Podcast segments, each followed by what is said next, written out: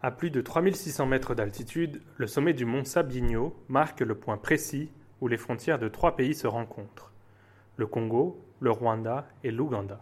Cette semaine, de violents affrontements s'y sont déroulés entre l'armée congolaise et le mouvement du 23 mars, ou M23. Cette rébellion avait pourtant été défaite militairement en 2013. Comment expliquer sa réapparition soudaine ces derniers mois? Bonjour et bienvenue dans ce nouvel épisode de Ponajek, la capsule audio qui tente d'éclairer l'actualité de la RDC. Je suis Pierre Boisselet, coordonnateur des recherches sur la violence des Boutelli, le partenaire de recherche du groupe d'études sur le Congo de l'Université de New York. Nous sommes le vendredi 25 mars et aujourd'hui nous nous intéressons à la résurgence du M23.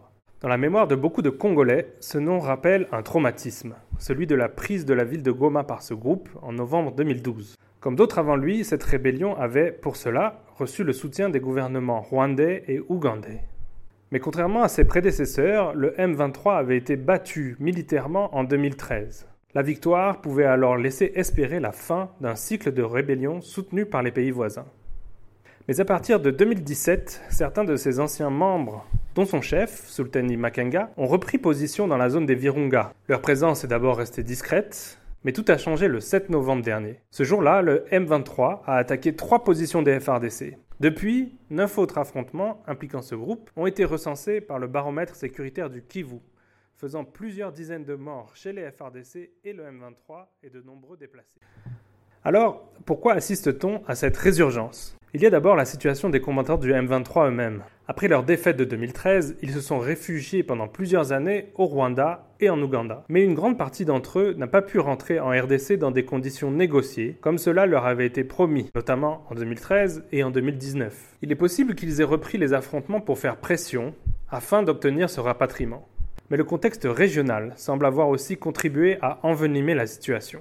La RDC est au centre d'une guerre d'influence que se livrent le Rwanda et l'Ouganda depuis des années. Après avoir fait une série de gestes de bonne volonté envers le Rwanda en début de mandat, le président congolais Félix Tshisekedi s'est sensiblement rapproché de l'Ouganda en 2021. La réhabilitation de certaines routes congolaises a été confiée à ce pays, dont l'axe Goma-Bunagana. Ce dernier pourrait détourner vers l'Ouganda une partie des routes commerciales qui contribuent aujourd'hui à l'économie rwandaise. Surtout, en novembre dernier, le président Tshisekedi a accepté le déploiement de l'armée ougandaise dans l'est du Congo pour qu'elle participe à la traque du très meurtrier groupe ADF.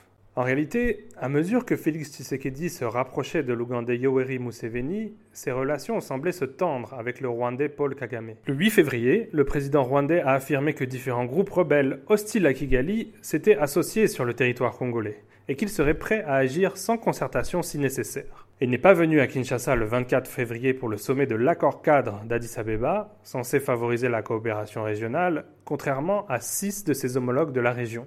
Le 28 février, Félix Tshisekedi a, de son côté, semblé accuser le Rwanda de vouloir déstabiliser son pays lors d'une conférence diplomatique à Kinshasa. Il est irréaliste et improductif, voire suicidaire pour un pays de notre sous-région, de penser qu'il tirerait toujours des dividendes en entretenant des conflits ou des tensions avec ses voisins.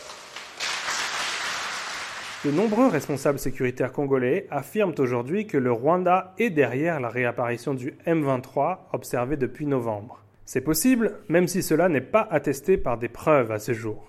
Que cette accusation s'avère ou non, cette nouvelle crise a d'ores et déjà pris une dimension régionale. Le président Tshisekedi a d'ailleurs demandé et obtenu que le contingent kényan de la brigade d'intervention de la MONUSCO soit affecté à la lutte contre le M23. Selon nos informations, ces troupes se préparent actuellement à intervenir. Pour recevoir Ponajek chaque vendredi sur votre téléphone, rejoignez notre fil WhatsApp en envoyant GEC, GEC ou Ebouteli au plus 243 894 110 542. À bientôt!